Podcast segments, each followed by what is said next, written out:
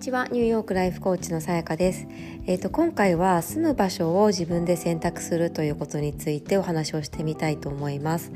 え、ー、とやっぱりですね、まあ、今日、えーと、アムスタアムステルダムに来て5日ぐらい経ったのかなと思うんですけれどもやっぱりですねあの、まあ、日本から見て欧米ってこう一括りにすると思うんですね。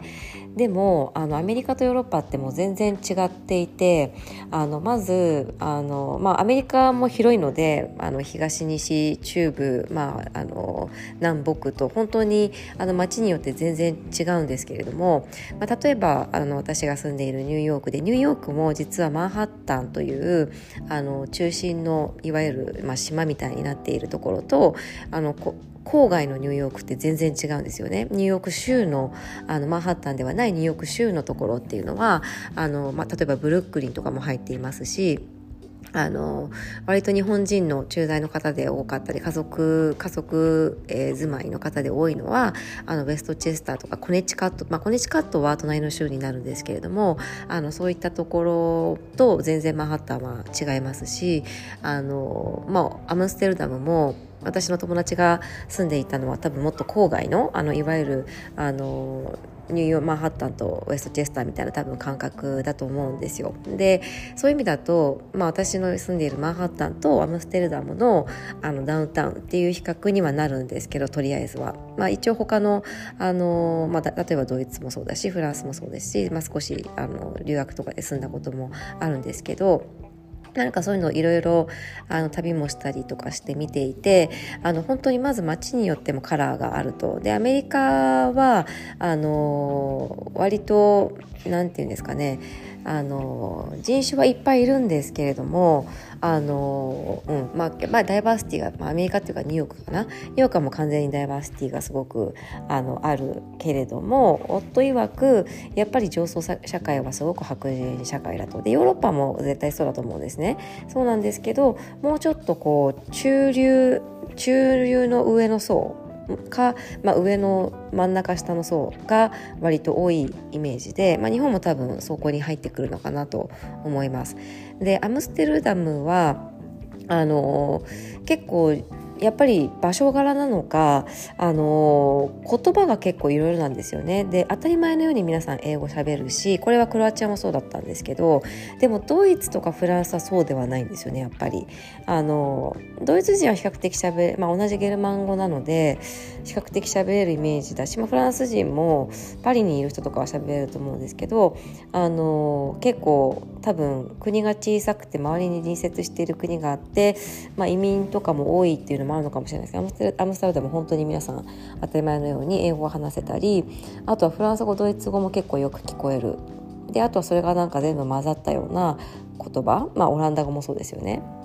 も聞こえる感じです。だから多分すごくそういう意味でも外国人に住みやすいのかなというふうには思います。英語がどこでも通じるっていう意味で。うん、でただ、あのー、家は何て言うんでしょうね、あのアメリカはすごくドーンと横に広いところオランダは割と縦長の家がパーッとこうオランダというかアムステルダムですね、まあ、並んでいて、あのー、なんかこうなんだろう。で道とかも狭くって例えばあのニューヨークだと息子を歩かせようと思うとちょっと横の方とか行くと割と大丈夫なんですけどあんまりこう子供まあ自転車文化だというのも多分すごくあってあの安心してこうはいその辺に歩いていいよみたいなことはちょっとしにくいかなというのがあります。えーとまあ、ちょっとそれ以外にもあの全体的に綺麗ですねあのニューヨークは割と、まあ、特にここ最近はあのあんまり綺麗じゃないかったりホームレスが多かったりっていうのがあるんですけどそういうことはあんまりなくて結構どこも小綺麗ですあの建物とかは古くてもあの綺麗になっているなと、まあ、秩序がやっぱ取れてるなという感じがするのでもしかしたら日本人には文化的にはあの心地よいかなというふうには思います。あの居心地がいいというかその人種として住み心地がいいかというと言うともしかしたら、えーと、ニューヨークの方がそこはあるかもしれないんですけどあとは仕事っていう意味でやっぱどうしてもニューヨークの方があのいろいろと機会はあるのかなというふうには思いますしあの、まあ、刺激的な街でもあるし、まあ、規模が多分全然違うのであの、うん、ニューヨークの方がエネルギッシュっていう感じはするんですけど、まあ、アムステルダムはとってものどかででそう何が言いたかったかというとやっぱり住む場所によって全然その生活パターンであったりあの時間の過ごし方であったりあの価値観っていうのがやっぱり違ってくるわけですよね。で最近よくこの価値観多様な価値観っていうお話をさせていただいてると思うんですけどどうしてもやっぱり周りにいる人たちの価値観に多かれ少なかれ影響を受けるっていうことはそれはどこに行ってもあると思うんですよ。でやっぱり日本にあのアメリカ生まれでアメリカ育ちの子が日本に一時帰国してあの学校に行くって言ってもやっぱり周りがみんなあまりにも一緒なので自分だけが違うっていうことに気がついてあれって思うみたいなんですね。でそれは別に誰かが何か恣意的にやろうとしているのではなくてもう環境がそういう環境になっているわけですよね。だからあのもちろんそれを認識した上でそれに左右されないっていう風なマインドを持つことはできると思うんですけどでもより心地が良いっていう環境頑張らなくてもいい環境を選ぶっていうのもすごく大切だなというふうに思いました。であの移動って結構精神的にあのストレスも大きいし移動するっていう判断をするのも結構覚悟がいることだと思うんですね。でも決めちゃえばあのできることだとは思うんですよ。だから今いる環境ですごく苦しいのであればあのまずはその引っ越さず引っ越さなくてもあのいる組織を変えるとかあの行く場所を変えるとかいるコミュニティを変えるとかっていうことをやってみる。でそれがそれでもダメだったら引っ越して全然違う遠くに行ってみるとかいうのもあのとっても有効だなというふうに思います。やっぱ究極的に一番大事にすべきは自分の幸せとか周りの幸せだと思うんですよね。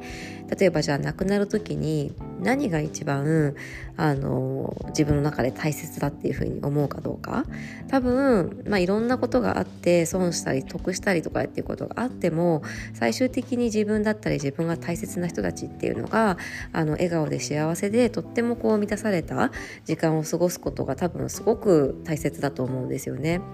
でそう考えた時にまあ例えば会社の命で行くとかって言ったらみんな行くわけじゃないですか。だけど自分からって言うとちょっとよっこいしょってなるなるんですけどでも手段としては全然できることなのでなんかこう逃げるとかそういうふうなネガティブな風には考えないで自分で心地よい環境を選ぶっていう風な発想であの住むところから、まあの付きお付き合いする人で人から一緒に過ごす人からお仕事する人からお仕事をする内容からから全部自分で選べばいいんですよね。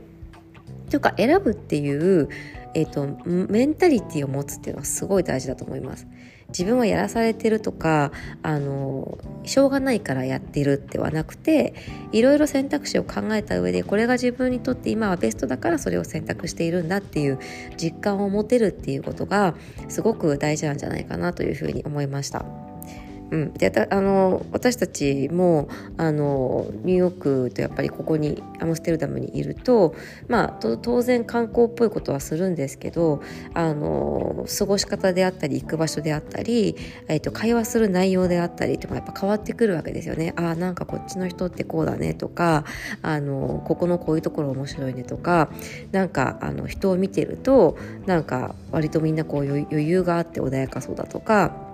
すごく秩序が取れてるかとかアジア人がちょっと少ないねとかそういういろんなことをやっぱり考えることが頭を攻め頭の中を占有することが占領することが変わってくるわけですよね。うん、だそうそうすると人が感じることとか考えることも当然変わってくるのであの本当になんかこう今状況なんか辛いっていう方がいたらぜひぜひ何かしらの形で環境を変えてみるっていうことをあの選択してみていただきたいなと思うしあのご家族のこと考えてももしあの違うところに住むことがもしかしたらすごくいろんなことがスムーズにあの行くきっかけになるかもしれないのでぜひぜひ検討してみてください。えーと、自分で選んでここにいるっていう風にあに思えるっていうのがすごくいいんじゃないかなというふうに思います。はい、えーと今回も聞いてくださってありがとうございました。素敵な一日をお過ごしください。